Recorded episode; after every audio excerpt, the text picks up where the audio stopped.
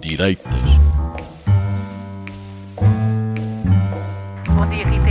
A decisão das autoridades foi uh, encerrar aqui o paredão no Conselho de Cascais. O objetivo é evitar, obviamente, aglomerados de pessoas. Uh, sabemos que, com o bom tempo como se encontra hoje, uh, a tendência é que as pessoas saiam à rua para fazer os tais passeios higiênicos e os passeios dos animais de estimação, que são exceções que estão, de facto, previstas na lei. Mas, infelizmente, aquilo que as, as imagens mostraram nos últimos dias é que muitas vezes acaba por haver uh, abusos, digamos assim, uh, por parte das pessoas. Eu tenho comigo o presidente da Câmara de Cascais, uh, Carlos Carreiras, a quem pergunto se esta decisão de encerrar os perdões tem o apoio da Câmara de Cascais e se lhe parece que era então uma, uma medida necessária.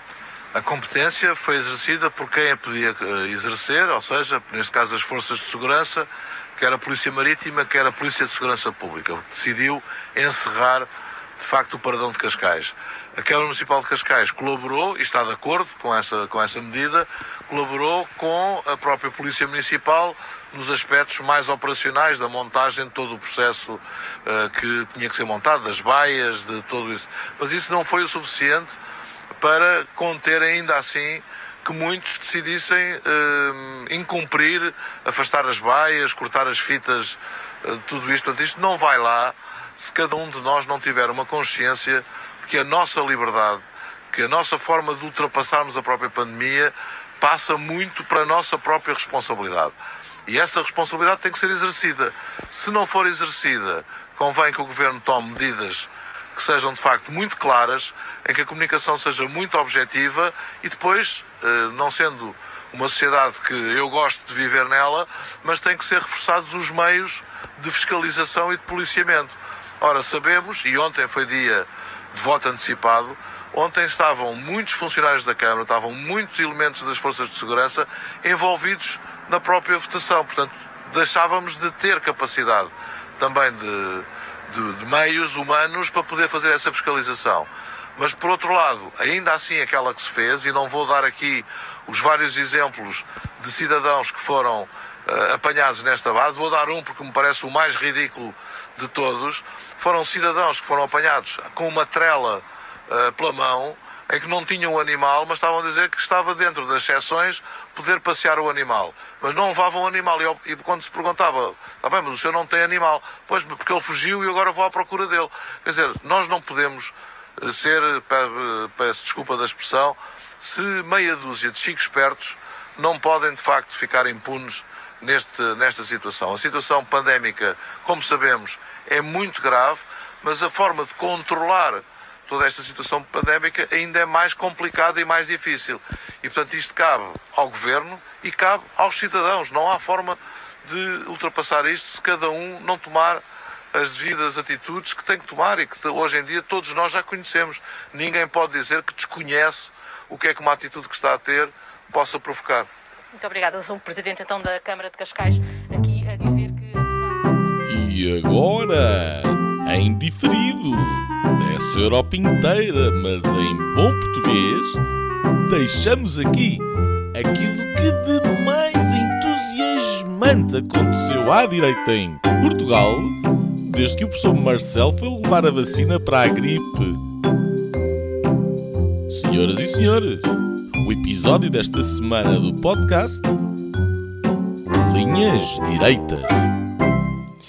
Muito boa noite, bem-vindos a mais um Linhas Direitas. Estamos a gravar terça-feira, 19 de janeiro de 2021, numa semana em que uh, Alexei Lavagli, se é que se pode dizer assim, o opositor de Vladimir Putin foi detido no seu regresso a Moscovo ao voltar de Berlim, onde estava a recuperar de uma tentativa de envenenamento. A União Europeia pede a sua libertação imediata. Esta semana também, uh, o partido de Angela Merkel, a CDU um, ehm, alemã, já tem um novo líder. Trata-se de Armin Laschet, uh, presidente do Estado alemão uh, da Renônia do Norte, Westfália, advogado, católico, pai de três filhos e filho de um mineiro. Dito isto, não significa que Laschet seja o candidato do partido às eleições de setembro. Além disso, ou além dele, digamos, o atual ministro da Saúde alemão e o ministro-presidente do Estado da Bavária são igualmente fortes candidatos a ocupar o cargo de Angela Merkel. Um, Ainda esta semana, numa conferência de imprensa na Sciences Po de Paris, o secretário-geral da NATO pediu à Europa e aos Estados Unidos, agora com a administração, com a nova administração eh, Biden, que se unam e cooperem na relação e em relação à China. Segundo o próprio, este país não partilha os nossos valores e não respeita os direitos humanos. Uh, estamos a poucas horas de Joe Biden tomar posse como presidente dos Estados Unidos, momento que será marcado, por um lado, pela ausência dos Trump um, e, por outro, numa cidade fortemente policiada. Um, ainda esta semana, uh, o governo holandês, do repugnante Mark Rutte, um, apresentou uma demissão em bloco depois de um escândalo nos apoios sociais aos imigrantes. Em causa estão acusações de fraude, aparentemente infundadas, contra 26 mil famílias que receberam um subsídio do Estado para manter os filhos nas escolas. Como resultado da vigilância antifraude e das acusações sem fundamento, algumas destas famílias foram obrigadas a devolver o dinheiro, um, levando algumas delas à falência. Por fim, no, nesta ronda, digamos, uh, internacional em Espanha, uh, teremos eleições na Catalunha, só não se sabe se são em fevereiro ou em maio. Inicialmente previstas para 14 de fevereiro, as eleições naquela comunidade autónoma foram adiadas por acordo ou entre acordo de todos os partidos, um, apesar da resistência inicial do Partido Socialista. Ora, hoje o Tribunal Superior Catalão suspende esse decreto de alteração da data um, e, eh, pelos vistos, mantém-se essas eleições a 14 de fevereiro. Veremos se sim será. Uh, o candidato do Partido Socialista é o ainda, hum, ainda que seja estranho, atual Ministro da Saúde do governo de Pedro Sánchez, um, com a cabeça na Catalunha e sem a cabeça no Ministério da Saúde espanhol. Passamos então para os temas desta semana, um, inteiramente domésticos, digamos. Um, o primeiro é o estado da pandemia. Graças a Deus. Uh, graças, graças a Deus. É, o estado, o estado da pandemia em, em Portugal, neste, nesta espécie de confinamento 2.0, mas mais light que o 1.0, um, e depois passaremos para o nosso segundo tema, que é um, a campanha, o final da campanha para as eleições presidenciais que se, que se realizarão no próximo uh, domingo. Começando então pela pandemia.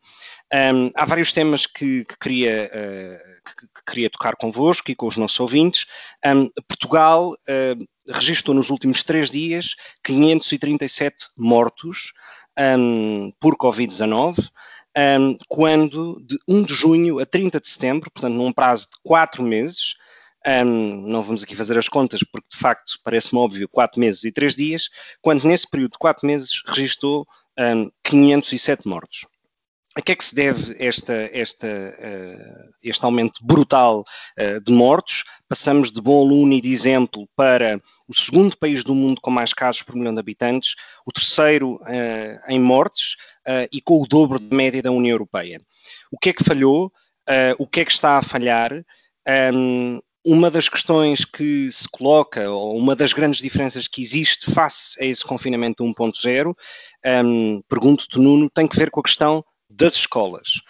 Um, Debate-se muito uh, uh, o fecho das escolas, o, o, a, digamos, a manutenção das escolas continuarem abertas ou não.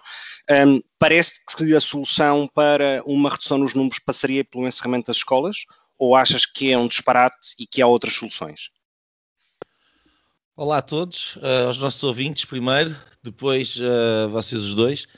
Um, isso é um disparate, é um disparate. Uh, e, uh, mas antes de ir ao, ao, ao, disparate, porque é um entre muitos, um, uh, ou parece um, um, um, disparate à luz daquilo que pelo menos é o nosso melhor conhecimento, os estudos que foram feitos a propósito da transmissão do Covid-19 nas escolas demonstram claramente que são raríssimos os casos de transmissão uh, através do, do, dos alunos para, para as famílias. Portanto, se nós formos ligar uh, aos dados empíricos que temos, não faz sentido, de facto, o encerramento de, das escolas. Uh, mas se fôssemos ligar, lidar, ligar a dados empíricos, também perceberíamos outras coisas. Quer dizer, basta ver o exemplo sueco uh, do confinamento light uh, e os exemplos de outros países que estão muito pior, como é o caso de Portugal, com confinamentos fortes. Mas eu, antes de ir aí, gostava de começar desde já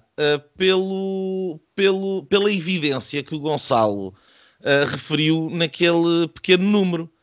Uh, porque ele refere uma evidência, mas é um engodo. Porque ele está a comparar uh, o mês de junho, julho, agosto e setembro, onde é óbvio que são meses de fraquíssima intensidade gripal ou de doenças do tipo gripal, como é claramente o caso da Covid-19.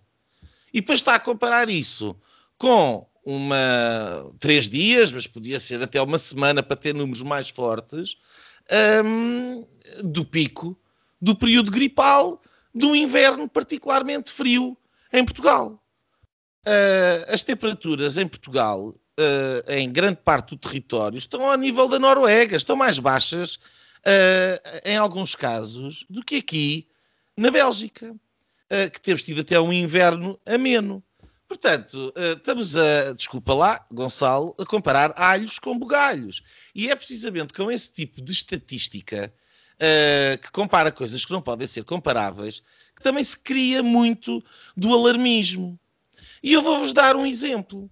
E eu uh, vou, vou, aliás, vou-vos dar vários exemplos uh, que eu retirei de um post publicado por um jornalista e escritor português, que é o Pedro Almeida Vieira, um, uh, eh, utilizando um trabalho de investigação uh, e de recolha de dados do site transparência.sns.gov.pt uh, e ele, neste, neste trabalho, elaborou uns quantos gráficos que eu tenho pena, mas o, o, nosso registro auditivo de facto não permite mostrar.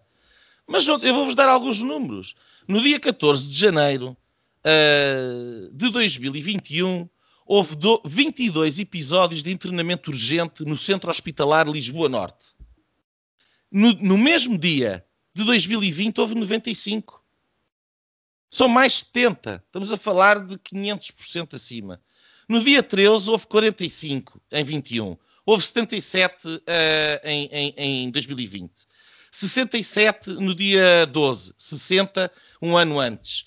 Uh, tirando no dia 11 de janeiro, onde o número é exatamente o mesmo, e no dia.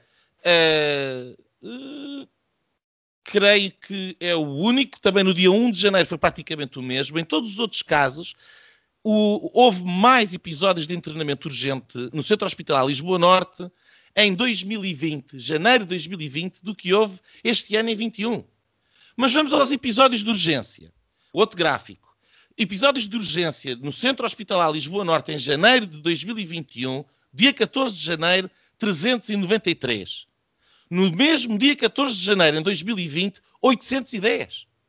E o mesmo para todos os dias. As diferenças são absolutamente avassaladoras. Portanto, este é o primeiro, o primeiro ponto. a ideia de que nós estamos a ter casos absolutamente extraordinários no que diz respeito uh, com a capacidade hospitalar é um engano. Não quer isso dizer que não haja mortalidade em excesso. Há mortalidade em excesso, mas essa mortalidade em excesso não se, não se uh, reduz ao Covid. E é muito fácil nós pegarmos no excesso de mortalidade e dizer que aqueles números são todos de Covid. Mas então eu faço a pergunta, é a mesma pergunta que eu fiz na semana passada. Então, e os casos todos dos anos anteriores das mortes uh, por, por, por, por, gripe, por exemplo? Ou, ou, episódios de infecções pulmonares e diferentes casos de mortes pulmonares que estão praticamente desaparecidas porque, na prática, o que está a acontecer é que estão a ser diagnosticadas por Covid, porque onde o teste não dá positivo é tratado como se tivesse Covid, uh, dado, a sua, uh, dado os sintomas que apresentam. Nuno, se e... me permites só acrescentar uma não, coisa não, não, não. Que... E, e, e deixa-me dizer o seguinte. Força. Uh, uh, no dia, ontem, no dia 18 de janeiro, uh, das pessoas que morreram, 218 foram diagnosticados com, com, com Covid-19, 419 é de outras causas. E, portanto, é tão legítimo nós estarmos a dizer que o, o excesso de mortes é por causa do Covid-19, mas considerando que uh, uh, os mortos por gripe, pneumonias, etc., estão em mínimos olímpicos históricos, é tão legítimo, é igualmente legítimo dizer que uh, o, o excesso de mortes é precisamente derivado ao não Covid. Estamos a falar de uma população que há meses Há meses que tem as consultas adiadas. Estamos a falar de, das pessoas que não têm os, uh, os rastreios que deviam ter, que não têm os tratamentos que deviam ter, que não fizeram as operações que deviam ter feito. Do inverno particularmente um, difícil. Uh, juntamos isto tudo e, e, e, ainda vamos juntar mais. Porque, voltando à questão da, da, da capacidade hospitalar, uh, como é que é possível que uma capacidade hospitalar, e pelos números que temos do boletim da DGS, uh, pelo menos os dados oficiais, dados pelo governo, indicam que uh, uh, as unidades de cuidado intensivo estão neste momento a 50% no país inteiro. 50% no país inteiro. E considerando que temos rupturas do sistema todos os anos, e, portanto, onde com aqueles números que eu acabei, comecei por referir, ou seja, onde temos muito mais episódios de urgências e temos muito mais episódios de internamento de urgências que neste momento não estão a acontecer porque está tudo focado no Covid-19, como se explica então os relatos absolutamente indesmentíveis da quantidade de pessoas que estão a trabalhar nos hospitais e que dizem e que explicam que aquele hospital em concreto está em completa ruptura. E eu conheço vários casos. E eu só tiro uma conclusão. E com isto termino tem tudo a ver com o protocolo Covid. O protocolo Covid, que inclusive obriga uma vítima de AVC, antes de ser internado, a, a, a, eu este caso conheço porque me foi relatado, ficou 5 horas na ambulância à espera do resultado do teste de Covid e morreu. Isto é um caso concreto. Portanto, não só os protocolos de Covid alteram a forma como o, o tratamento está a ser feito, como juntando um governo socialista com tendência para o centralismo e as diretrizes da Organização Mundial de Saúde que, que implicam um conjunto enorme uh, de modificações face àquilo que é normal acontecer, junta-lhe um, um, Serviço Nacional de Saúde que ele próprio foi desinvestido. Eu vou dar outro número que retirei do, do, do Pedro Almeida Vieira. Uh, em janeiro, em setembro de 2020, face a janeiro de 2020, havia menos 918 médicos no Serviço Nacional de Saúde, por exemplo. Uh, portanto, juntando aquilo que foi o desinvestimento, aquilo que é um Serviço Nacional de Saúde já estava em falência, juntando-lhe o protocolo centralista uh, com gestão profundamente incompetente pelo governo, juntando uh, a focar única e exclusivamente no Covid, esquecendo tudo o resto, onde, aliás, está o grosso das pessoas que estão a morrer. Juntando tudo isto, temos aqui um vislumbre de uma narrativa diferente daquela que é a narrativa oficial.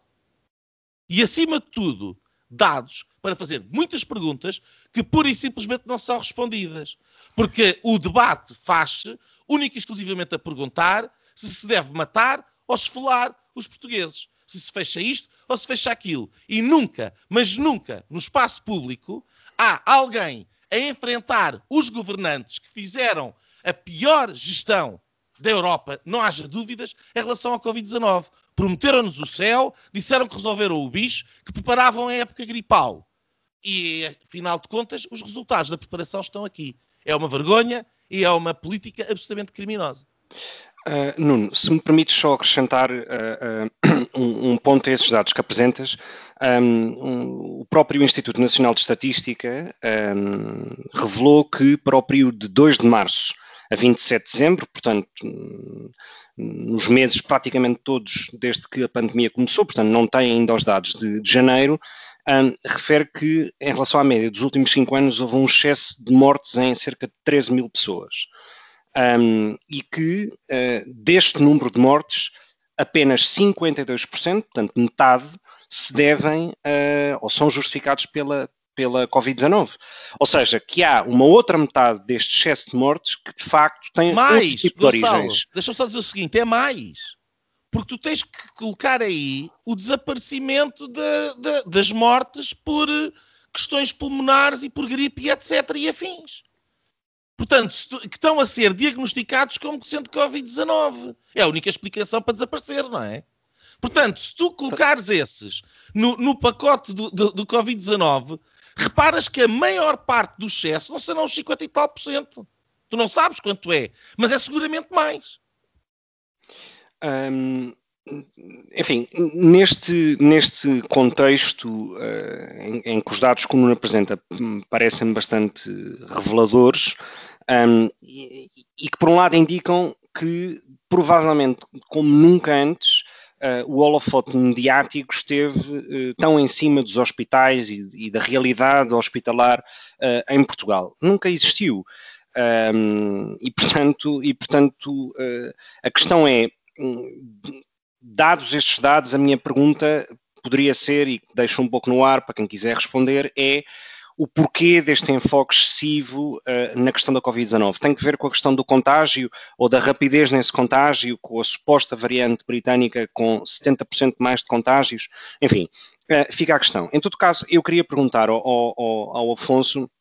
Há uma, há uma frase dita pelo Primeiro-Ministro António Costa no dia 3 de junho, um, em que ele diz o seguinte: aspas, o vírus teve, vírgula, eu diria, vírgula, talvez o azar de encontrar pela frente um povo experimentado e um governo capaz. Ponto final, fecha aspas. O que é que aconteceu de junho uh, à data de hoje, portanto 19 de janeiro, em que o Primeiro-Ministro no Parlamento uh, assume a culpa uh, da situação em que o país se encontra e da questão que o país atravessa Uh, e o facto de se arrepender de uma certa, uh, de uma certa liberdade, e coloco isto entre aspas também, que acha que deu aos portugueses uh, na altura do Natal. O que é que mudou neste, neste semestre? Deixa-me só fazer-te uma olá a todos, olá aos nossos ouvintes, olá a vocês os dois, um, na ordem que quiserem. O, o, o, Nuno, repara que ele agora põe uma ordem neste cumprimento, é na, na ordem que vocês quiserem. Um, mas Desculpa, os, os, nossos ouvintes estão primeiro. Uh, Uns eu sim, respeito, outros, outros não. Todos os nossos ouvintes. Vocês também são, são meus ouvintes quando eu estou a falar. E, portanto, isto, foi um, isto foi um momento de marketing. Muito, isto foi um momento de marketing mais. do programa. Não, foi, não foi. Dizer, à lá socialista, quase. Não, ainda se um, chamasses populista ou podca, podcastista. podcastista. Olha, uh, deixa-me só fazer, fazer uma correção. Uh, acho que não foi o António Costa que disse isso, mas sim uma deputada socialista uh, naquele ato bajulador uh, daqueles debates. Esta, que... esta, esta, esta frase retirei-a hoje do público que, fa, que utiliza, eh, que Está coloca, António, coloca António Costa como, como for, autor desta frase. Está que eu já tive a oportunidade de ver o vídeo da, da, okay. da deputada esganiçada a dizer isso mesmo. Portanto, se calhar disseram os dois em coro e foi escrito pela mesma pessoa, se calhar. Uh, eu acho que aí coloca-nos no. Abandonámos em arco e aquelas. Uh, uh, acho que Portugal tem aquele problema psicológico, acho que já todos demos por isso, bipolar, e portanto, ou está nos píncaros do mundo a dizer que ganhou o Festival da Eurovisão, que é visto pai, por 10 milhões de pessoas em todo o mundo, se calhar até são 400 milhões, mas 400 milhões de pessoas. enfim, que, não, que, tem, que vale o que vale, que é, que é muito pouco, uh, ou, ou, estamos numa fossa total a dizer que somos os piores do mundo e, e vivemos nesse, alguns nesse, nesse carrossel. Uh, eu, eu ia começar por dizer isto: onde é que está o milagre português, não é? Uh, tá, hoje o Primeiro-Ministro falou, e essa ouviu em direto, falou de, de uma multiplicação dos pães, uh, estando-se a referir a, esta, a este plano agora de, de se fazer uma que inclui um, um, hospital de campanha ali na Universidade de, de, Lisboa e também os quartos dos atletas, dos nossos campeões, eh, porque a Federação uh, ofereceu quartos a, a, para, para ajudar agora neste esforço. Um, e eu gostava de, de, saber onde é que está o milagre, porque de milagre não tem nada. Uh, não sei qual, a, antítese de milagre, uh, tentei-me lembrar assim uma rápida, a única coisa que eu me lembro é, é maldição. Uh, maldição portuguesa, não sei. Uh, de facto, fomos rapidamente os melhores do mundo e desses que conseguem fintar e um, um povo heroico uh, para, para este Estado, que é crítico. e no fim disto tudo, não sei, vamos perguntar, porque depois entra a questão económica, vamos perguntar pelo pão e, o, e os socialistas vão-nos dizer são rosas, senhores, são rosas, só têm rosas para nos dar, que é mais socialistas e mais Partido Socialista. Um, eu o que vejo, um, mais uma vez, uh, digo aquilo que disse já algumas vezes, que é a minha crise de fé na pandemia, e acho que ao fim de 10 meses será, não será, será que estamos a exagerar, será que estamos a, a morrer da cura ou a morrer da doença, uh, será que isto é para nos controlarem, será que é para, para um, para o que é que é, o que é que é isto do Covid que nos entrou pelas nossas vidas adentro, Uh, e estas crises de fé geralmente acabam quando uh, falo com pessoas, com médicos uh, que vêm do, da, da, linha da frente. Um, e já agora queria aqui, acho que há, uma, há um, relato público que eu acho que posso comentar, todos os outros são, são privados, mas os públicos, que é o do Ricardo Batista Leite, que foi muito atacado pelo, pelo, por essa bancada desses, dessas epopeias socialistas, uh, por, por ter vindo dar o seu testemunho, porque ele é voluntário no Hospital de Cascais e, e, e pronto, e falou da situação que é crítica.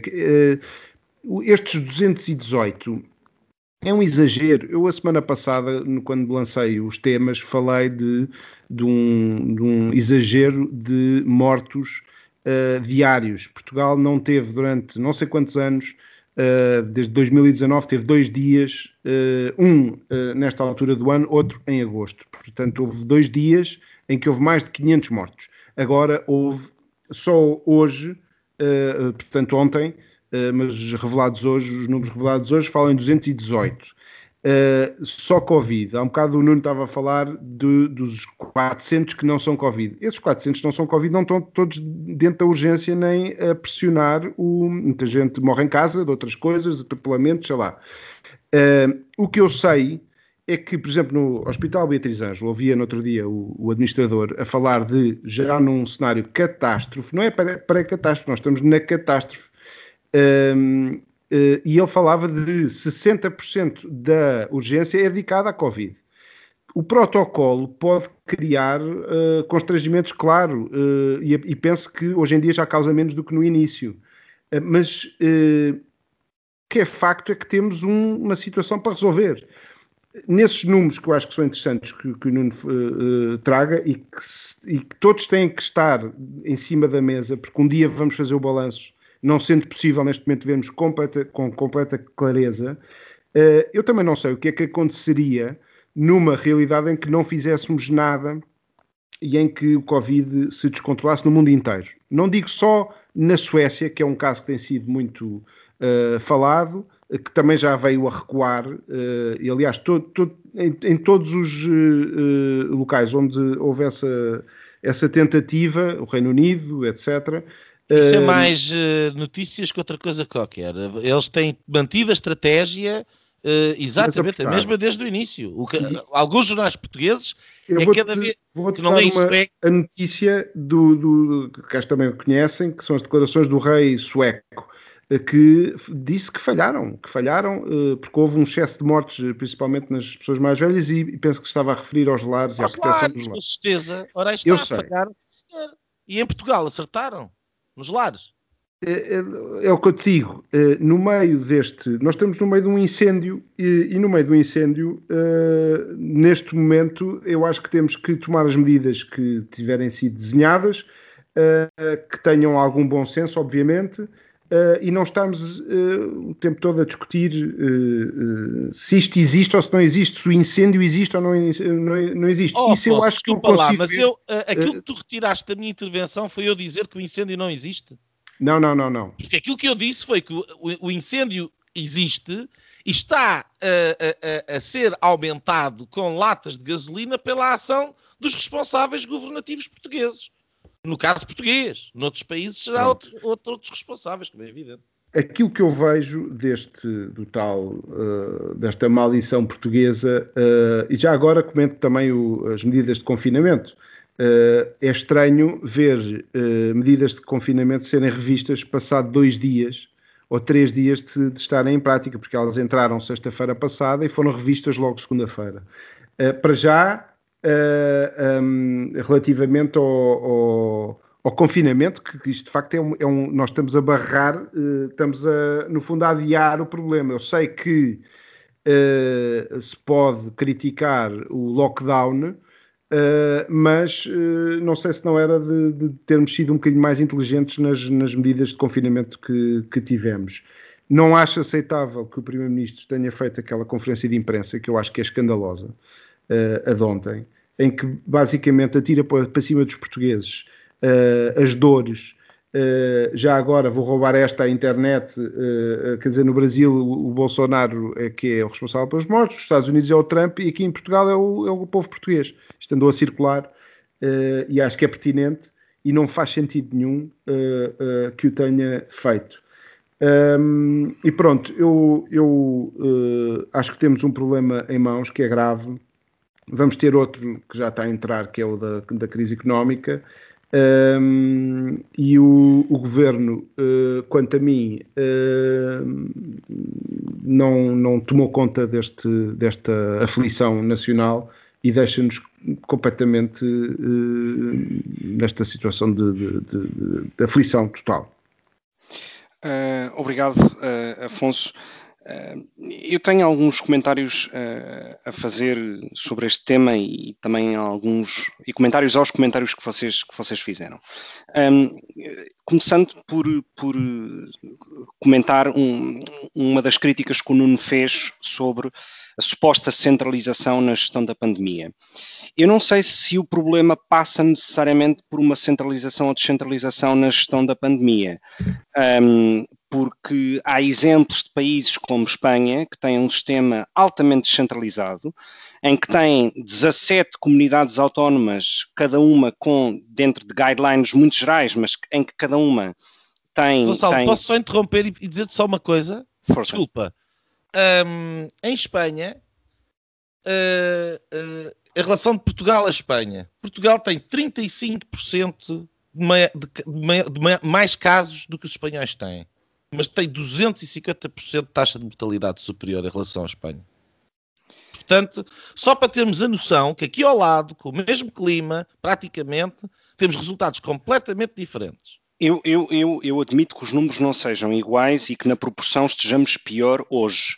Um, só não acho que uh, a solução passe por essa descentralização, porque admite que numa lógica de descentralização o que passa a acontecer, e aliás em Espanha essa discussão existe hoje, é, é que existem comunidades autónomas que querem confinar tudo, fechar restaurantes, como aconteceu hoje na comunidade valenciana, e outras como Madrid, que se, que se autodenominam como oásis de liberdade, onde têm restrições muito menos apertadas. Ou seja, eu não sei até que ponto é que esta dualidade ou esta diferença de critérios. Eu não me referia a essa a, a descentralização. Lá está. Estamos outra vez a olhar para a história do confinar ou não confinar. Eu estou a falar em relação às políticas centralistas e de controlo centralizado, normalmente incompetente por parte de uma direção nacional, em relação à gestão do parque hospitalar. É, não tem, é, é óbvio que em Portugal não faz, não faz muito sentido estarmos a deixar uns no laró e outros confinados. Não é esse o caso. Estou a falar em relação ao parque. Porque o que é que acontece? Como é que se explica? Como é que se explica? Com os números que eu aqui dei. Uh, e tomando-os como verdadeiros, eles estão no site. Portanto, é só ir pesquisar. Como é que se explica termos casos como o da Beatriz Ângelo em Lourdes, que está há, há mais de um mês uh, em sérias dificuldades e outros hospitais que todos os registros nos chegam de grandes dificuldades e ao mesmo tempo temos a correr a internet pessoas que veem essas imagens, vão filmar o hospital onde vivem ao lado e mostrar no telemóvel que aquele hospital está vazio. Ou como aconteceu hoje em Coimbra, com o candidato Maian da Iniciativa Liberal, que foi visitar o, um, um hospital, hospital em Miranda do Corvo, uhum. estava vazio, com ventiladores a ganhar pó. Sem dúvida. Isto, a questão... O que se chama é não utilização de recursos e uma, e uma má gestão do parque hospitalar. Eu aí, concordo, eu aí concordo contigo, só que eu acho que é muito mais fácil ter uma visão global e central das necessidades de todos os hospitais do, do que deixá-la de maneira descentralizada. A questão eu é. Discutir, eu não vou discutir a ideologia da gestão hospitalar porque não é a minha área. Aquilo que eu vou dizer é que, claramente, neste caso, o que nós podemos ver é, de um lado, há, há excesso de recursos que não estão a ser usados, e do outro, há absoluta, absoluta falta de recursos. Sem dúvida. Essa sem dúvida. direção central deveria de. No, aquilo que devia servir era para conseguir colocar os recursos que estão a ser desperdiçados num lado, onde há falta desses mesmos recursos, e não serve para isso. E isto é que é provavelmente uh, o cerne da falência da resposta portuguesa à, à crise do Covid. Eu, eu, aí, eu aí não consigo ter nenhuma resposta, nem uma explicação o porquê para isso, porque em princípio o Ministério da Saúde tem todas as competências para ter essa visibilidade, para fazer as compras que existam em, em matéria de necessidade de materiais, etc. Razão, e eu vou-me calar, eu vou-me calar assim. Portanto, não... Tens, tens de um lado, uh, sabes perfeitamente que tens inúmeros equipamentos hospitalares que estão vazios. Do outro lado, Sem dúvida. visto, pelos dados Sem... que eu aqui transmiti, sabes que estás a ter, por parte de casos não Covid, muito menos.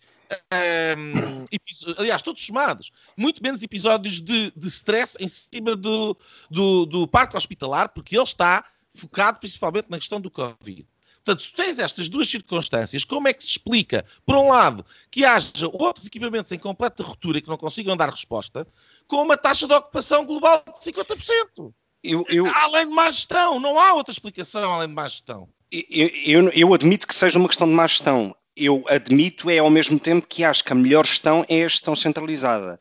Uh, não necessariamente a descentralizada, mas adiante. Eu sou perito, eu vou pelos resultados. A, a questão, há outros pontos que eu, que eu, queria, que eu queria focar. Há, há, um, há um artigo publicado, salvo erro, hoje, ontem, no Observador, do ex-ministro da Saúde de Durão Barroso e de Santana Lopes, em que ele hum, coloca a questão da ideologia como parte da ineficiência ou dos maus resultados e do estado em que estamos hoje e dá exemplos muito concretos. O porquê de, em Portugal, numa situação de pandemia, eh, desde o dia 1, desde o momento zero, eh, não haver uma resposta coordenada de todo o sistema de todo o sistema de saúde em Portugal, incluindo os privados e os públicos. Aquilo que existiu foi uma obstinação ideológica por parte de um governo que preferiu Uh, uh, aumentar um problema de filas de espera, meses ou anos à espera de consultas e de cirurgias para temas não Covid e dar prioridade absoluta à Covid, que de facto é importante, porque de facto há muitos hospitais que estão a colapsar e há, há relatos disso, de médicos, enfim. Um, no entanto, as outras doenças não deixaram de existir, não desapareceram por milagre. Uh, uh, uh, e, portanto, a resposta, a, a, resposta que o governo deu em não, em não trazer o privado para parte de uma solução para o problema Covid e não Covid, parece-me que foi um erro ideológico crasso. E se nós olharmos para a nova lei de bases da saúde, que foi aprovada uh, uh, pela atual maioria parlamentar de esquerda, um, o, que se, o, que se, admite é uma redução das PPPs, uh, uma redução de cada vez menos parcerias com o setor privado, quando no passado deram resultados. Uh, e quando nós olhamos e quando nós olhamos para comentários ou ouvimos comentários de candidatos presidenciais como João Ferreira que dizem que uh, ninguém entra no negócio da doença entre aspas se não é para fazer dinheiro a verdade é que há hospitais que fazem dinheiro e não tem necessariamente que ver com o que cobram uh, pelas consultas. Tem muito mais que ver com a gestão que fazem dos recursos que têm um, e, portanto, essa, essa, essa obsessão ideológica uh, do atual governo não ajudou a resolver a situação. E hoje, quando o Primeiro-Ministro no Parlamento diz que só recorrerá à requisição civil numa situação limite, aquilo que eu pergunto é o que é que é uma situação limite? Porque se já não estamos no limite, quando é que vamos estar? E, portanto, isto, isto demonstra uma enorme falta de responsabilidade por parte do atual Primeiro-Ministro. Um, e navegar à vista. Na, na questão, sem dúvida, na questão, na questão das escolas, uh, é provavelmente a única, a un, o único ponto em que eu estou de acordo com este governo. Um, como não disse, não há dados estatísticos ou empíricos que possam afirmar que as escolas foram focos de infecção ou de contágio uh, desde setembro. Não são. Muito pelo contrário. Muito não são. Uh, e depois eu acho que há um tema uh, uh, que é um tema que muitas vezes uh, só se ouve gente de esquerda dizê-lo, mas eu acho que é importante dizê-lo e dizê-lo com, com, com, com, frontalidade e com convicção, que é a escola é provavelmente dos lugares onde, onde as desigualdades sociais ou as diferenças sociais mais se podem atenuar. Uma criança que esteja em casa uh, está no seu contexto familiar. Muitas vezes pode não ter um computador, ou não ter acesso à internet, uh, ou não ter condições físicas, no sentido de ter um quarto, um espaço limpo, silencioso para poder estudar e aprender, e portanto, fechar as escolas seria condenar uma geração, uh, uh, uma geração por mais um ano letivo um, a perder-se. E, portanto, eu, eu acho que isso é um erro, um enorme erro fecharem as escolas. E, portanto, hoje, quando o Presidente da República e quando o Governo dizem que na próxima terça-feira, na, na, próxima reunião do Infarmed, vão avaliar se fecham ou não fecham as escolas, independentemente, e isto fique claro aqui, independentemente dos números que surjam nos próximos dias e até daqui a uma semana, eu sou contra o encerramento das escolas. Não há dados provados de maneira empírica que as escolas eh, sejam focos de contágio e é matar uma geração. E acho que isso, este, este governo não tem esse direito. Já, um, já agora eh, quero-me juntar a ti uh, e elogiar o PSD, ou por acaso ontem ouvi. Mas é que o PSD é a favor do, do, do fecho das não, Não, não, é do encerramento das escolas do, do segundo ciclo para baixo. Eu tenho quatro ótimas razões para concordar com o não encerramento das escolas. E depois, são os meus quatro e, filhos. E, mas, e, depois não tem que ver só com isso que é. Mas, mas só dizer que uh, o, o, PSD Uh, pelo menos põe ali uma, uma, uma enfim, uma, uma fasquia. Sim, mas uma uh, fasquia com base em quê? Em argumentos científicos? É reduzir, não, reduzir o movimento de pessoas na rua. E todos sabemos, quer dizer, eh, as exceções eram tantas que acabou por se ver nas ruas uh, de Lisboa, pelo menos viu-se claramente, e vimos todos pela televisão em vários pontos do país, que as exceções todas, as escolas eram, eram uma delas, e eu acho que é importante manter as, os miúdos na escola. Uh, mas, uh, até porque uh, nós que temos, estamos em teletrabalho, estamos mais livres para, para estar concentrados no trabalho e não a fazer aquilo que as escolas fazem com, com muito profissionalismo, que é a, a tratar dos miúdos. E, Afonso, mas a questão é: tu podes estar em teletrabalho, nós os três estamos em teletrabalho. 25% das pessoas podem estar em teletrabalho. Mas, mas a questão é: há, há, há, uma massa de gente que não pode estar Sim. em teletrabalho. E, portanto, Sim, mas 25% além do problema de... está resolvido. Uh, os Bom, mas tu não vais eh, criar exceções para, ok, os a filhos. A partir de certa altura, os alunos podem fazer teletrabalho. conseguem ir para, para, a escola sozinhos e não, não estão tão dependentes. E, portanto, é nessa medida que eu, que eu concordo com, com, com esta fasquia do, do PSD e também no meu caso pessoal. Eu não, uh, não. eu não, eu, eu reitero, eu sou contra o encerramento das escolas. Acho que, acho que, uh, acho que é matar uma geração e, e, este governo não tem esse direito. Um, aliás, o que seria, o que seria se fosse um governo de direita uh, a tomar esta atitude, não é? Portanto, já estavam os sindicatos todos na rua e etc. Oh, Gonçalo, Mas, o, o, quando era um governo de direita houve um, um parto numa ambulância e caiu o Carmo e a Trindade. Agora as pessoas morrem em casa abandonadas pelo Serviço Nacional de Saúde do Partido Socialista da Jeringonça e ninguém diz nada. E eu, e eu gostava, para terminar este assunto, se vocês me permitirem. Força, um... deixa-me só dar um exemplo mais a propósito de governos de direita e de esquerda. Isso faz-me lembrar quando em Espanha, a propósito da, da, do, do ébola, o governo do Rajoy mandou abater um cão e o Podemos saiu que nem cães à rua. e eu estou no governo. Morreram milhares de pessoas e a culpa é dos outros. Mas pronto, força. Mas, Mas também nessas, não, vamos, não vamos atirar nessas eh, latitudes para cima dos governos é a culpa da morte das pessoas por causa do Covid. Também não vamos cair nesse. Uh, olha, o, o, que a esquerda fez ao Trump e ao Bolsonaro, que eu referi há um bocado, também é injusto. A verdade é essa. Também não podemos atirar para cima do, do governo socialista uh, todos os problemas criados pelo Covid. Podemos sim fazer um balanço que é negativo, e aí acho que estamos de acordo, que não foi preparada esta segunda e terceira vagas. Não, é, oh, é muito pior do que isso, desculpa, porque isto tem muita hipocrisia e tem muita. Uh, uh, porque a, a, a, consequência é que há pessoas que estão a morrer que de outra forma, com, com uma gestão adequada, não teriam morrido. São anos e anos de vida somados aos portugueses que estão a ser tirados por incompetência política. O mesmo já aconteceu em Pedrógão. Uh, e, portanto, nós temos que ter aqui em, em atenção que isto torna-se uma questão não é meramente política, é moral. Nós, uh, uh, o que é que há mais grave do que políticas públicas erradas que são diretamente responsáveis pela morte de pessoas? Que mais alto há do que isso? E, e, portanto, eu gostava, eh, aquilo que eu não consigo perceber e vejo como uma falência do país, porventura uh, ajudada pela, pela questão governamental, é porque é que só se discute a parte da restrição e do confinamento e nunca se discute esta outra parte uh, que, que eu tentei trazer aqui com estes dados sobre a forma como a montante as coisas devem ou podem ser feitas.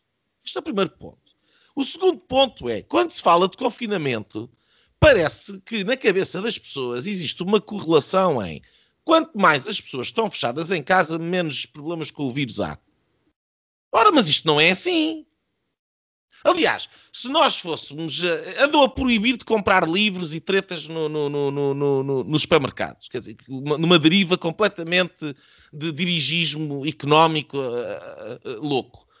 Mas se, se, para irmos estatisticamente, então quer dizer tinham é que proibir as pessoas de comprar casas e de estar em casa, porque o local onde as pessoas se infectam mais é em casa, precisamente onde estão a ser confinados. É, portanto, onde é que está a lógica do, do, do confinamento? Discute-se as coisas com uma simplicidade, como se agora o maior herói é aquele que obriga a confinar mais.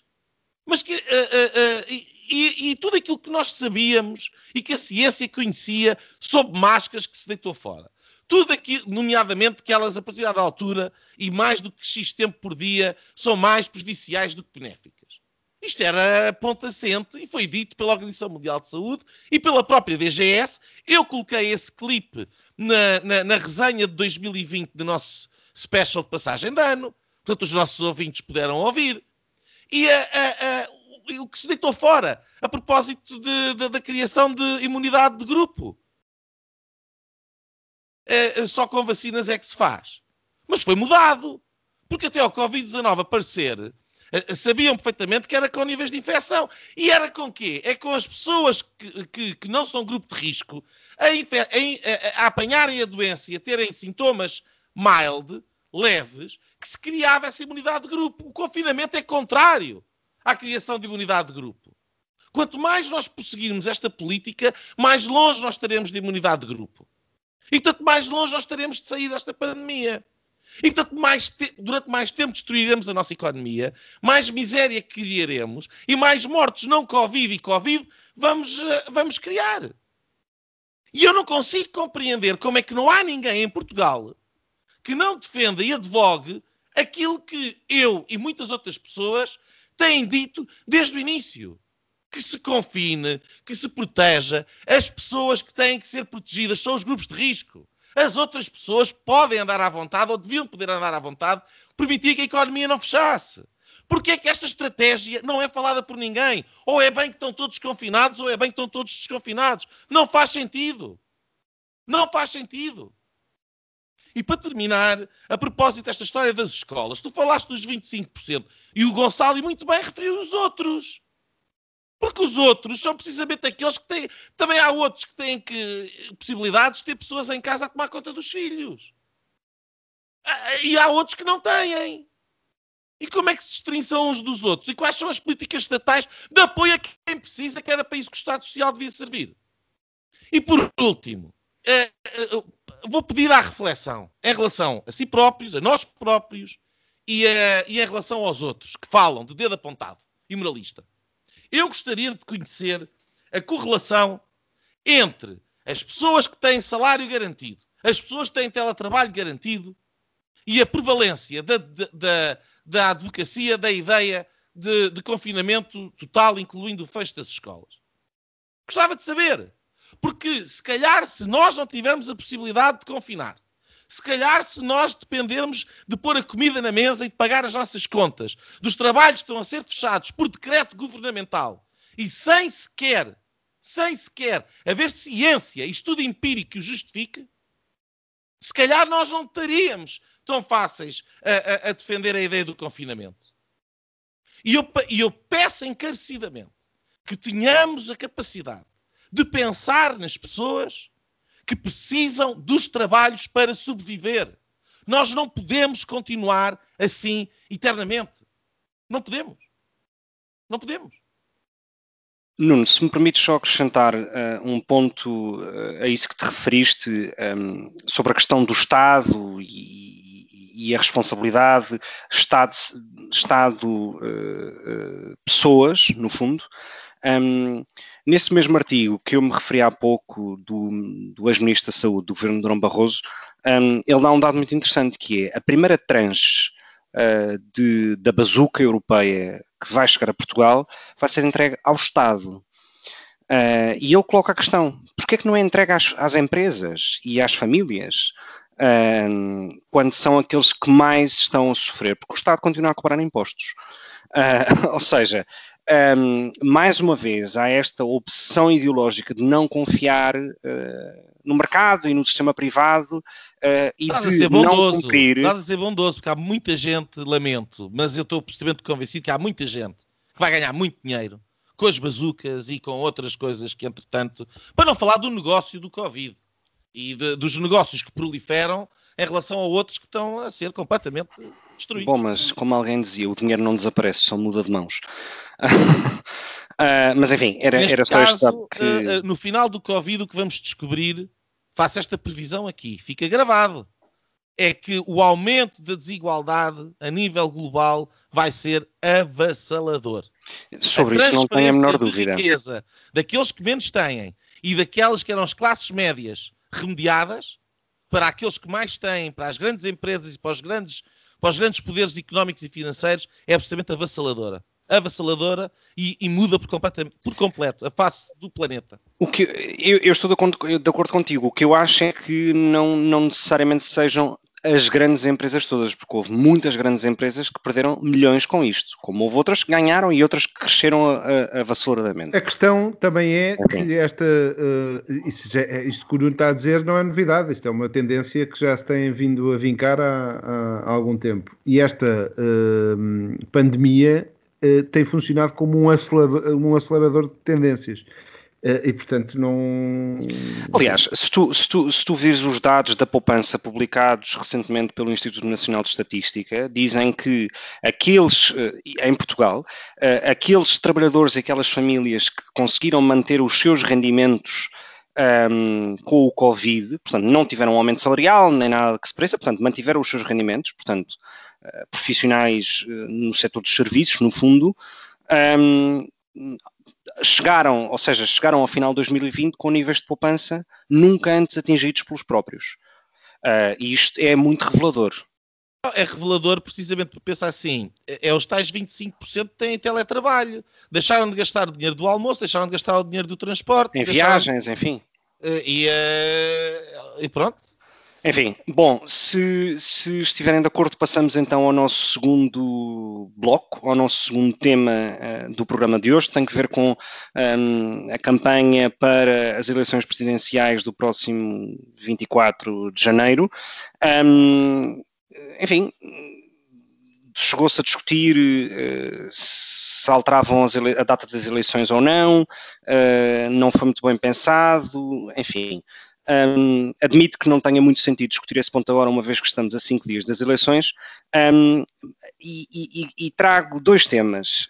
Um, vou deixar uh, o hashtag vermelho emblem para o Nuno e vou, e vou perguntar, uh, perguntar ao Afonso se, uh, se viste o primeiro, a primeira, digamos, movimento, não é movimento, é um, o primeiro ato eleitoral, digamos assim, drive-in em Portugal, um, uma coisa muito, como dizem os italianos, uma americanata, uh, promovido pelo, pelo André Ventura, em que uh, ele. Lá estás tu, eu nem ele se, ideia do que é que ele se, está a falar. Ele se, mas são dois temas interessantes.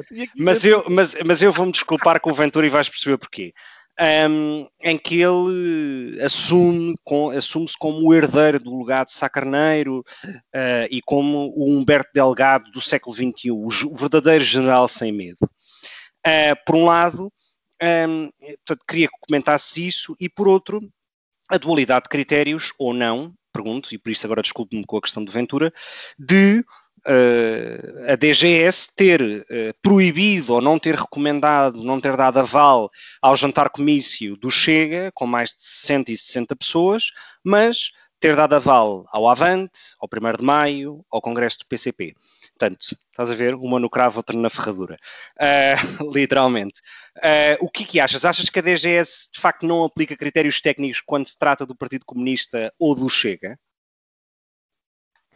Eu acho que, uh, juntando-me aqui ao Nuno, uh, tu tens de facto uma fixação uh, que, aliás, é, é geral em relação ao, àquele partido do, daquele senhor de Louros. Uh, eu acho que isso é. Mãe Martins. Mãe ele não é de Loures, ele não é de Loures. É, é Mãe Martins. Ele é de Mãe Martins, ele é do Conselho de Sintra. Peço desculpa ao povo de Loures. Não viste, não viste a entrevista que ele deu ao Manuel Luís Goxa, em que lhe aparece um coelho a dada altura. Só vi uns, no, uns prints Não conseguiria aguentar uh, esse. esse oh, Gonçalo, tu, tu, viste do princípio ao fim, mas é para poder estar a, a, a, a latejar de raiva. Evidente que sim, evidente eu acho que sim. Que o, o, Gonçalo tem uh, uh, com, com o Ventura aquilo que o Nuno tem com o Marcelo. E portanto, mas isso eu não quero não, agora não, estar a não, polarizar. eu acho o professor Marcelo uma pessoa muito polarizar uh, aqui, aqui o debate.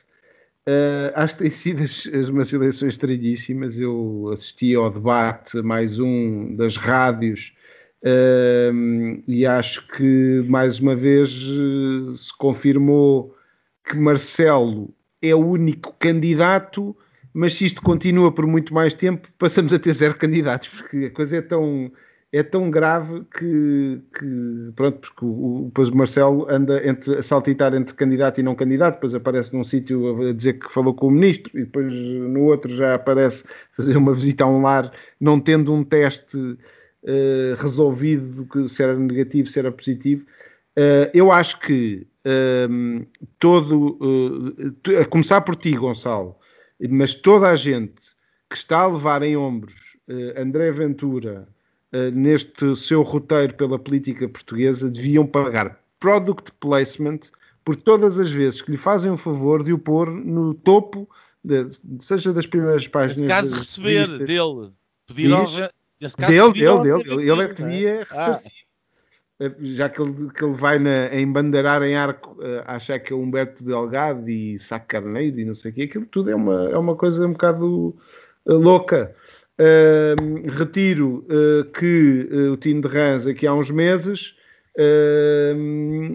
disse que estas eleições não deviam acontecer nesta altura, porque íamos ter, e, e passo a citar, as pessoas a ir de, de, das urnas de voto para as urnas, enfim, fúnebres um, que foi uma coisa que eu ontem não, não vi na, na conferência de imprensa ao Primeiro-Ministro, saber qual é o preço de, de, de, manter este, este ato eleitoral, que acho que nesta altura, uh, tu referiste aí que já é um não tema, e de facto é um não tema, porque estamos a cinco dias, uh, mas que hum, nesta, neste deve haver dos balanços, acho que foi uma, uma má opção, Uh, mas pronto, lá vai ter que acontecer uh, contra a vontade do principal uh, candidato que se tem esquivado e, e, e, se calhar com algum sucesso a estas eleições que são o freak show que o, que o Nuno, junto ao Nuno, é um freak show. Uh, muito bem, uh, ficamos com esse freak show um, e passamos para outro freak show que foi, uh, ou não, pergunto, um, o movimento hashtag vermelho em Belém. Um, depois de, enfim, das declarações menos elegantes de André Ventura a propósito de Marisa Matias, uh, surgiu este movimento um, em que vimos Chico Buarque a pintar os lábios de, de, de vermelho, enfim, várias figuras públicas. Um, o Chico Buarque tem. O Chico Buarque? Sim, o Chico Buarque ontem aparece num comício. O que, é que ele tem a ver com. Ontem, ontem aparece uh, num comício digital da Marisa Matias. É a única parte boa de, destas eleições. Pela é voz de... que entrar na, na, na, campanha. Na campanha. Pela Apesar voz... de estar um bocado equivocado, mas pronto, ele sempre foi da sinistra pela, pela voz de Pilar del Rio, que, enfim, uh, apresentou como a grande novidade da noite, que era o apoio de Chico Buarque a pintar os lábios de vermelho em apoio ao Vermelho em Belém. Portanto, a minha pergunta era, Nuno, também pintaste os lábios? Uh, ou, um, ou preferiste ficar só com não, o batom pintei. de cieiro para aguentar o frio? Não, pintei, pintei ligeiramente em tons tintos, mas de um, de um bom de um bom vinho que tive a oportunidade de abrir e brindar ao Freak Show. Uh, uh, é assim, isso é um. Lá está, é a tentativa da, da esquerda fazer uh, cavalgar a, a, cavalgada do Ventura. Eles tentam-se cavalgar uns aos outros. Um, e portanto fazem assim umas coisas que é para ir viral e depois no fim fazem todas umas figuras tristíssimas Uh, uh, e pronto, uh, sem qualquer tipo de substância e sem qualquer tipo de discussão. E portanto, essa questão dos, dos lábios, enfim, não tem. Deixa-me só dizer-te que eu não durmo há seis dias com a imagem da Ana Gomes a pintar o, o, com o batom encarnado também no, os, os lábios. eu vi primeiro uma fotografia, depois vi que era um vídeo, e o foi, vídeo é. Foi Mal. Foi, é, é, é, é, é como passar num acidente e não conseguir deixar de olhar. Mas uh, uh, não sei se esta oportunidade, igualmente sexy, foi o José Manuel Pureza uh, num, num, palanque a usar batom pela primeira vez. Imagina-se, dado o jeito tremelicante dos dedos, é, que coisa, entre os picos da barba e é o ridículo. E eu, eu, sinceramente, eu gostei desta coisa dos, dos batons, porque quem tem normalmente os lábios encarnados são os palhaços. E, e, uh, e portanto, eles já vão bem caminho. a seguir, que ponham um talco na cara e enfiam uma peruca e o circo está montado. Mas é o palhaço pobre, não é o palhaço rico, não é aquele dos 25%. É, aqueles são pois, palhaços pois. ricos, aqueles são, aqueles são palhaços ricos. Vai lá ver a declaração um de rendimentos um do eurodeputado. Vai lá ver a declaração de rendimentos do eurodeputado, nomeadamente com a Marisa Matias. Mas pronto. Toda a gente oh, tem oh, falado oh. desse aburguesamento da Marisa Matias. E nota-se da falta de. E até na, um aburguesamento e é uma. Ela é, é ficar sem cassete porque a cassete com que eles concorriam antes, antissistémica, desapareceu, porque eles são agora o sistema. São o sistema não só através da geringonça, mas são o sistema no triunfo deste politicamente correto e desta, desta cultura, da qual eles são os expoentes máximos e os seus fiéis intérpretes e uh, oráculos. E, portanto, uh, uh, esta pitonisa uh, oracular, esta, esta tágide da esquerda, a Marisa Matias, uh, uh, tem o problema de que no momento em que eles são sistema, não tem rigorosamente nada para dizer. Nada. Nada. E, portanto, como não tem nada para dizer, vai ter um resultado absolutamente desastroso. Agora, eu gostava só de dar um, até porque acho que estamos na hora, o, ao aproximar-nos valentemente da hora, o, o, a propósito da questão da data. Aquilo que eu tenho estado a ver é, é que estão a aproveitar uh, este desastre organizativo uh, nesta data que foi escolhida, enfim, pelas autoridades competentes, pelo Sr. Presidente da República com grande responsabilidade nisso, para começar a falar do voto eletrónico. E eu não podia deixar de, de, de muito rapidamente dizer nem pensem nem pensem. Não venham com modernices, não venham com tretas, não venham com blockchains, não venham com o que quiserem. Para o voto ser simultaneamente secreto, livre de coação, porque quem está a votar pela internet não sabe onde é que está a votar, nem com quem a ver. Secreto, livre de coação e com fiscalização e auditoria garantida, é numa cabine de voto, sozinho, com uma caneta, com um boletim de papel que vai ser contado por um representante de cada concorrente nesse ato eleitoral. Tudo o resto são tretas, são cantos de sereias, cuja consequência imediata é a perda de legitimidade do próprio ato eleitoral. E basta ver o que se passou nos Estados Unidos. Portanto, que não se aproveite esta confusão, que é a incompetência completa de quem tinha a obrigação de fazer uma gestão melhor do ato eleitoral, para agora colocar ainda mais poder em cima desses incompetentes que acabaram de, de gerir uh, uh, este ato eleitoral. E é dar-lhes a competência de criar um sistema que depois, basicamente, pode dar os resultados eleitorais que eles muito bem entenderem. Isto não é admissível. Um, obrigado, Nuno. Já agora queria, queria concordar aqui com, neste ponto com, com o Nuno, absolutamente. Eu, eu, eu também não, concordo. Não tão infusivamente se calhar como o Nuno, mas. mas, mas no conteúdo é concordo claramente. Para mim, que uh, o papel, o velho, o analógico, Uh, para que mexer nisso? Foi um, um, direito tão difícil de conseguir. Uh, Sem dúvida. Não mexer. Uh, eu, sobre, sobre as eleições presidenciais e o momento da campanha em que estamos, honestamente tenho muito pouco a dizer em relação àquilo que disse semana passada. Um, mas queria reforçar a ideia e sobre essa questão do batom vermelho, etc. Tudo na vida e na política há uma causa e efeito, não é? este movimento não surge e que une setores e pessoas tão transversais e tão, digamos, diferentes como uh, políticos de centro-direita, uh, cineastas, escritores, etc.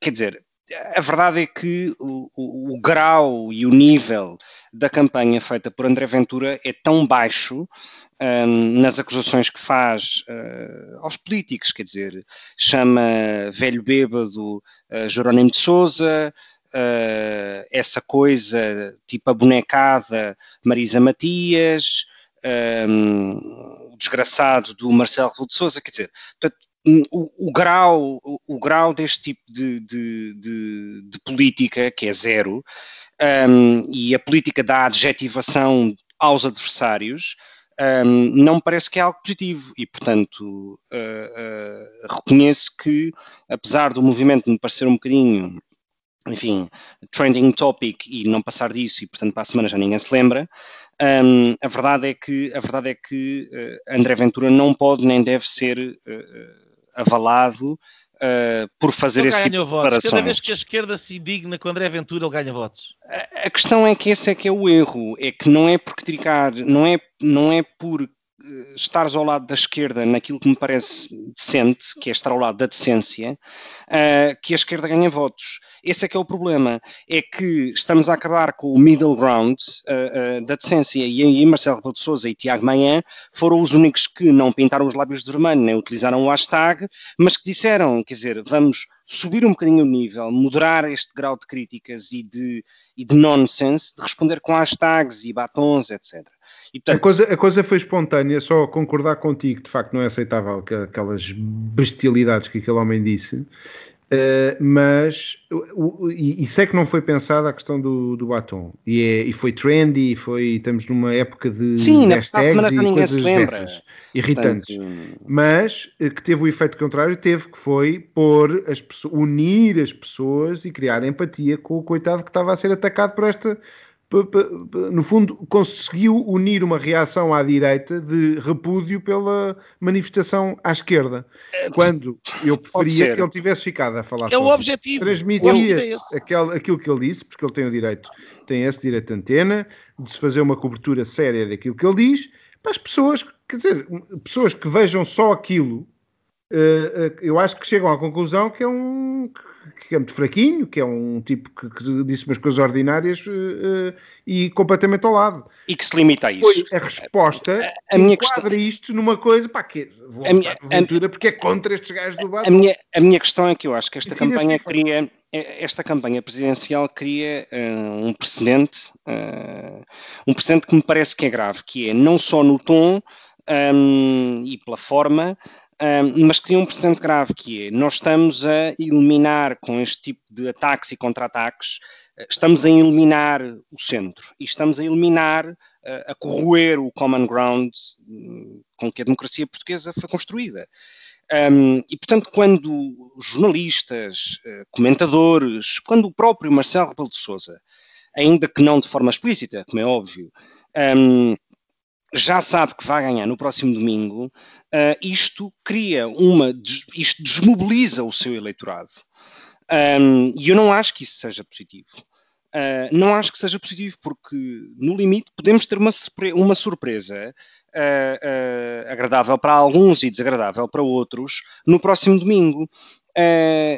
eu não digo que isto vá acontecer, até porque as sondagens não, não, não, não o demonstram, não é? Seria de facto um erro absolutamente ao lado.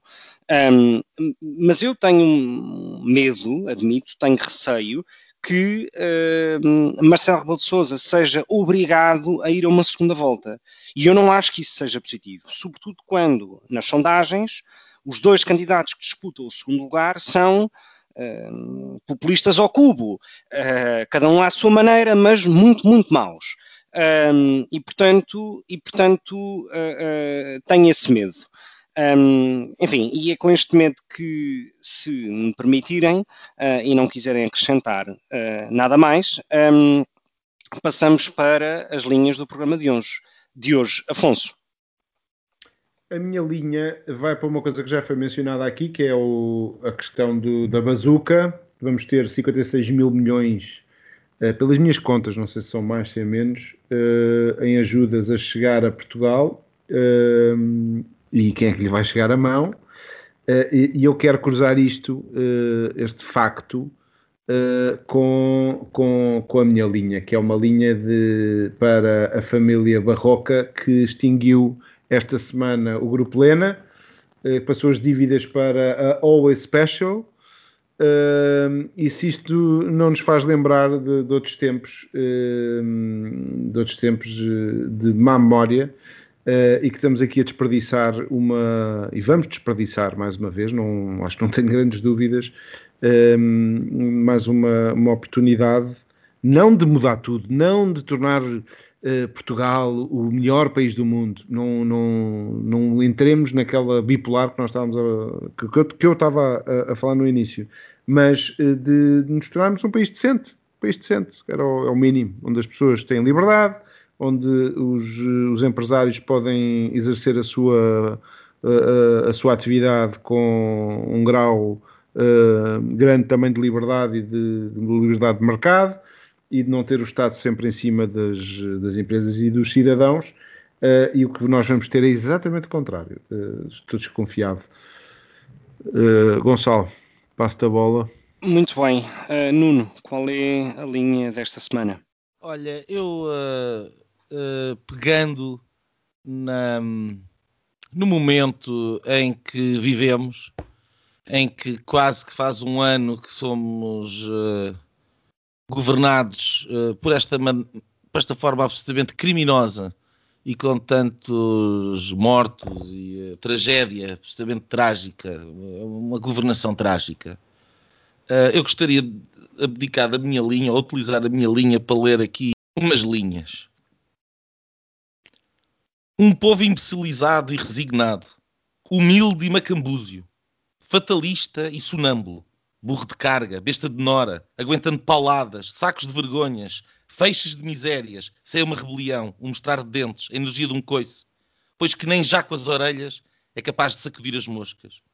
Um povo em catalepsia ambulante, não se lembrando nem de onde vem, nem onde está, nem para onde vai. Um povo, enfim, que eu adoro, porque sofre e é bom, e guarda ainda na noite da sua inconsciência como que um lampejo misterioso da alma nacional, reflexo de astro em silêncio escuro de lagoa morta. E se a isto juntarmos um pessimismo canceroso e corrosivo, minando as almas, cristalizados já em fórmulas banais e populares, tão bons são uns como os outros, corja de pantamineiros, cambada de ladrões, tudo uma choldra, etc, etc teremos em sintético esboço a fisionomia da nacionalidade portuguesa.